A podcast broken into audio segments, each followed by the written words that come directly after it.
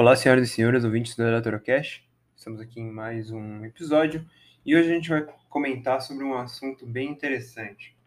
Hoje eu vou discutir com vocês se por alguma razão o conservadorismo ou a direita brasileira está morta. Né? Como vocês sabem, a direita brasileira cresceu muito desde as crises que a gente teve lá em 2015, 2014 e 15, certo? E o governo Dilma e o PT, como um todo, sofreram duras críticas.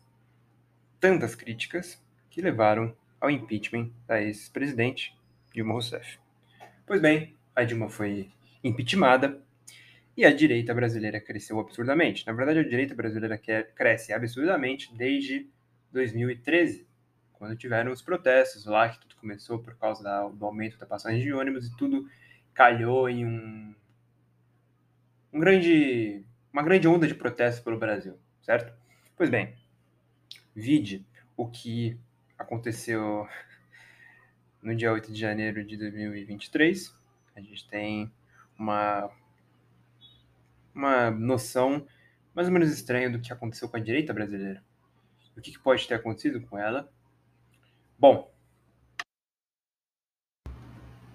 a partir de 2016, depois do impeachment da Dilma, um nome muito conhecido por nós, Jair Bolsonaro, cresceu absurdamente. Muitos não acreditavam que ele podia levar a eleição, porém, o uso de redes sociais foi absurdo, todo mundo já sabe disso. Mas não é sobre Bolsonaro que eu vou falar, apesar dele estar bastante envolvido. Eu vou falar se há alguma chance para a direita, porque a eleição do Bolsonaro foi feita com todo mundo se reunindo em prol do nome do Bolsonaro, ah, ele não é perfeito, mas é melhor do que o PT. Simples assim. Então, uns caras como o Partido Novo ou o MBL se juntaram a esse voto útil, com muitas aspas aqui, e votaram no Bolsonaro. Logo depois, em 2019, primeiro ano do governo Bolsonaro, muitos o abandonaram, tal como o MBL e o Novo, boa parte. Um partido também que é minúsculo hoje em dia, mas o MBL é um movimento relevante. E outras alas continuaram com o Bolsonaro. Porém, um agravante da, da direita, que realmente rachou a direita, foi a gestão do governo Bolsonaro durante a pandemia de Covid-19. Isso realmente foi uma tragédia para o governo. De fato, muitos ficaram bravos com a gestão, com a falta de compra de vacina, com a demora da compra das vacinas, ou da manipulação, falando que não devia usar máscara e que era tudo frescurinha, gripezinha, pronunciamento de televisão, entre outras coisas. Na verdade, o governo Bolsonaro, desde quase sempre, tem escândalos, né? Acho que só nos primeiros meses ali que estava tudo bem. Logo depois veio secretário da Cultura, gravando parecido com o Goebbels, lá da Alemanha nazista, coisa show de bola, né? Bem legal e isso rachou a direita profundamente. Então você tem, avançando um pouquinho no tempo, uma direita que é extrema-direita mesmo, não tem outro nome, e que, bom, gosta muito do Bolsonaro e patriota, blá blá blá, que todo mundo já sabe aí, né? E temos a direita mais centro-direita, meio-direita liberal, enfim, conservadora, chama o que você quiser. Então, essa centro-direita aí um pouquinho mais para a direita, talvez, não dá para classificar assim, mas no geral isso daí. E essas pessoas, no geral, elas defendem um diálogo, elas conseguem debater alguma coisa, têm umas opiniões mais conservadoras no geral, o conservadorismo nos costumes e o liberalismo na economia, típico papinho.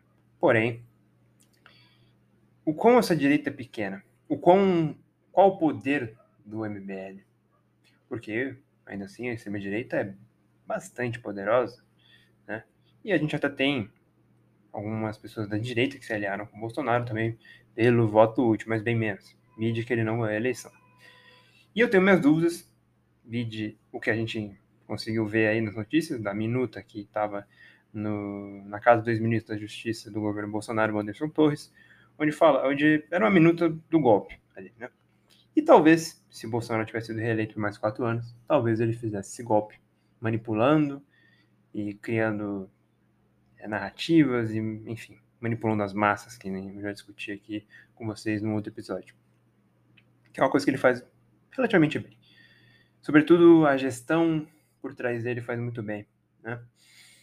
E a narrativa também que ele construiu e tá desde sempre, né? É basicamente manipuladora, extremamente. E, bom, uma coisa que vai ser complicado é a direita conservadora aí, que eu posso resumir, a gente pode resumir pelo MBL, ter algum poder. Porque eles anunciaram aí, o Kim Kataguiri no Flow Podcast, perdão, anunciou que em 2026 o MBL, que talvez vire um partido, como um PMBL, alguma coisa, Partido do Movimento Brasileiro, enfim, Brasil Livre, acho que é Brasil Livre, né? Enfim, vai ter como candidato a presidente o Danilo Gentili, um cara que é popular pelo Brasil, sim, todo mundo conhece, mas, bom, falaram que isso vai de fato acontecer, né, como o Luciano Huck tentou, mas o Danilo Gentili é bem menos criticado que o Luciano Huck, né, que tem vários casos aí, a galera não gosta muito do carisma que ele tem. O Danilo Gentili tem um carisma bom, e ele sempre participou dessa direita aí, que não idolatra presidente, e de fato apoiou o Bolsonaro, mas não idolatrava ele, né, e começou a criticar, e enfim. Só que a questão é, será que esses caras vão ter a força de ter algum resultado em 2026, de fato, de realizar um diálogo nesse Brasil tão dividido? Eu acho que não. Porque, vamos analisar um pouquinho o que aconteceu lá nos Estados Unidos, com o Capitólio. Teve um episódio do Capitólio, lá que a galera invadiu, muito parecido com aqui. Foi em 2021. Só que, bom, a direita nos Estados Unidos, a extrema-direita, o, Partido Republicano, que também está bastante dividido, não conseguiu enfraquecer, enfraquecer não. Na verdade, o, a extrema-direita, digamos assim, dos Estados Unidos acabou até sendo fortalecida por causa da narrativa. Né? Ou, como por exemplo, esses caras que invadiram deram uma ampla um amplo apoio, uma permissão, uma ampla permissão para que o Supremo pudesse fazer medidas tais como ele fez de banir gente de rede social, né? Sem justificativa nenhuma, tudo sigilo, né? E tem essas, essas justificativas, né? Que essa invasão criou de uma ditadura do STF, basicamente. E acho que de fato isso existe, de algum modo. Talvez não em ditadura, né? Espero que não seja preso aí pelo STF por falar isso. Mas, de alguma maneira, há de fato um, um, uma medida, uma, uma tomada de ações demasiadas pelo Supremo Tribunal Federal. Bem, apesar de tudo, é, muitos querem tentar fazer alguma coisa diferente, né? E eu vou resumir de fato, vou continuar falando do MBL aqui. Porém, é muito triste porque provavelmente uma análise rapidinha aqui eles não vão conseguir. Porque, continuando, a só, a extrema -direita só se fortaleceu nos Estados Unidos. Lá, desde o Capitólio, muitos acreditam que o Biden está na cadeira de presidente de forma indevida, de forma fraudada. Né? Não deveria estar lá. Quem deveria estar lá é o Trump. Igual aqui, muito possivelmente, vai continuar essa narrativa de que quem deveria estar na cadeira da presidência era o Bolsonaro, não o Lula. Então, infelizmente vai acontecer. É muito triste, né? Porque realmente tem pessoas que acreditam nisso, uma coisa idiota, muito idiota. Infelizmente também as Forças Armadas não contribuíram, né? Porque eles podiam ter dito que, olha, nós auditamos as urnas e não tem indício de nenhuma fraude. O presidente é o Lula. Mas eles deixaram em aberto, né? Como o Bolsonaro ficar quieto, ele deixa em aberto. Ele não fala, ó, oh, eu perdi, parabéns ao Lula aí. Não. Ele ficou em aberto. E a estratégia inteligente, porque as pessoas pensam coisas, elas se juntam pensando que algo vai acontecer, não vai acontecer nada, obviamente, né? O que o Bolsonaro fez ali, né? De fugir. E eu acho que conservadorismo brasileiro tem uns 5% de voto, talvez. Não tem mais que isso. Infelizmente, a extrema-direita é fortíssima. E acredito que só vai se fortalecer. Não sei como, pode ser que haja algum jeito, ser que seja errado. E eu espero que seja errado mesmo, mas eu acho muito difícil.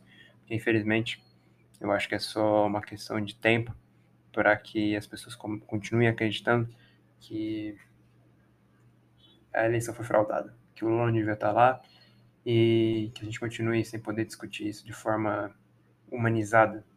Tem que parecer irracional discutindo isso.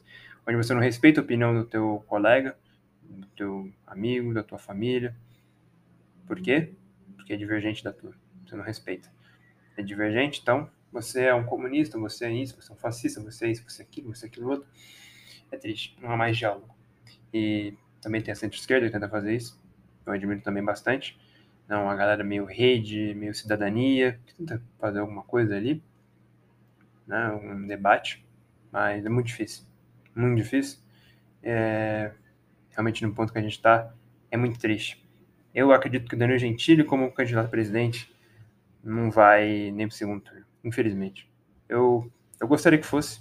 Espero estar errado. Espero que alguém veja, ouça esse podcast em 2026 e fale estava errado. Mas eu acho difícil. Muito difícil estar errado. Porém, eu espero, se Deus quiser, eu esteja errado mesmo. Eu, eu realmente espero que eu esteja. Mas como eu disse, eu acho que não. Enfim, pessoal, esse foi falando um pouquinho aqui sobre o conservadorismo brasileiro, falando um pouquinho dos episódios que aconteceram. E vamos ver se o Capitólio 2.0 que aconteceu no Brasil aqui vai repetir o cenário que a gente tem nos Estados Unidos. Né? Dois anos depois aconteceu a mesma coisa aqui, praticamente, com exceção de que os políticos não estavam lá, senão ia ser um caos maior ainda. E veremos o que vai acontecer. Beleza, gente? Então, espero que vocês tenham gostado. Forte abraço e falou!